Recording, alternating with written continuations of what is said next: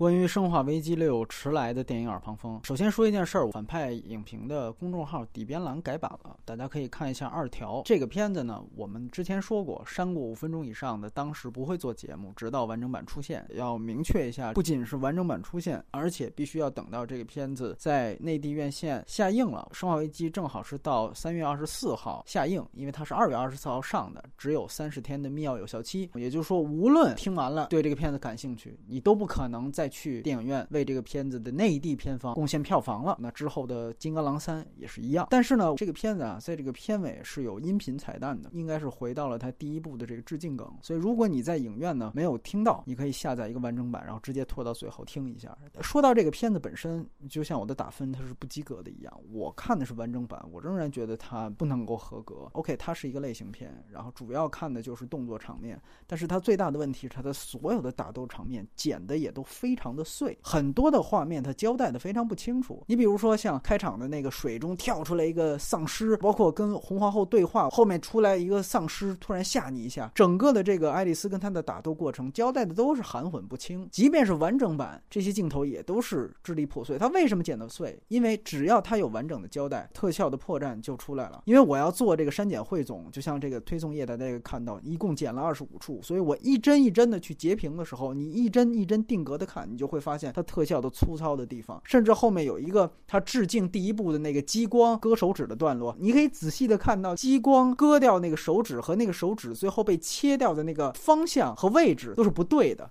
所以你就可想而知，它的特效是非常非常糙的，所以它只能够通过特别零碎的这样的剪辑，含糊其辞的这样的给你搪过去啊，吓你一下的感觉出来了，然后嘁哩咔嚓就过去。只能说呢，它还能给五点五分的原因是在于它有一些动作场面，首先它的节奏编排完完全全是按照，比如说我多少分钟觉得观众可能要睡，可能要累了，马上就给你来一个刺激性事件，这种算计出来的这种动作场面的穿插算的比较准。第二呢，就是说有一些场面虽然。大家感觉也是都见过，但是还算是有设计感。比如说油炸僵尸的那一场戏，把丧尸锁起来，然后从上往下倒汽油，这种还算是有一些设计感。另外，剧情方面，首先我们只能拿它当 B 级片来看。其实所谓 B 级片，不要求你的剧情啊有多高级啊，糙一点是可以的，一定的硬伤呢也是可以的。但是呢，这个片子的确是有点太多了。看前二十分钟的时候，我说哎，这个怎么有问题？那个怎么有问题？后来我都不会再去想剧情了，因为目不暇接，实在是。太多了，你如果想那个根本没法往下看。这个其实也是有一点点减分的地方。另外就是说它的剧情主题分散，这个我觉得是最重要的一个问题。之所以在内地票房这么高，它好像卖的是情怀，对吗？叫终章。虽然我看这个后面肯定也是要接着往下拍，是吧？又出了三个大翼龙什么之类的，你卖的是情怀，那最后一部往往是要有这种相对来说比较悲壮的东西出现。比如说《速激七》，当年也是内地的票房爆款。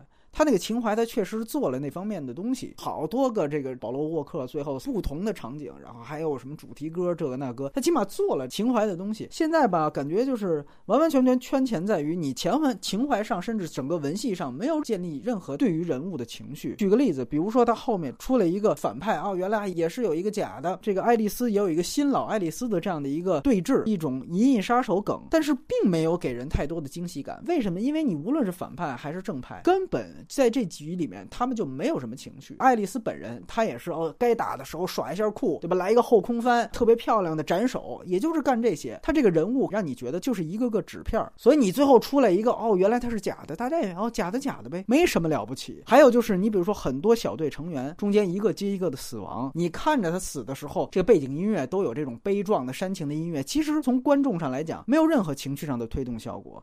他就是为了一个又一个的限制级镜头，油炸的时候之前死了一个，后来电风扇又绞死了一位。除了限制级镜头本身过瘾之外，整个说这个人死了之后，对于人物有一个进一步的复仇或者进一步的情绪的激化，完全没有。如果说影院里看，你连限制镜头也给删了，那就是什么都没有了。所以我真不知道那些说为了情怀就二刷三刷的人，你们去看什么？这个片子根本就没有任何情怀的安排。当然了，你可以说这个片子在风格上，它受到了前年的一个大爆款《疯狂的麦克斯四》的这。这种影响，你可以看到那种战车，对吧？包括废土科幻式的感觉。但说句实话，这也只是在一种灵感上和风格上的皮毛的抄袭，根本就没有说把这个东西。统一到你的这个剧情里面。反派的那个什么所谓要世界因此要变暖了啊，于是乎我们提前就毁掉，这都什么智商？你作为一个终章，如果你真的是拍最后一部，你一点诚意都没有，这个是无论如何及格不了的。那从嘉宾的意见来看，我问到说看了这个片子的，基本上都是当时影院去看的，除了刘晓岱，其他人都是没有给及格。尤其像胶片，他是完完全全是不能接受的。那期马后炮我们也提过，不再赘述了。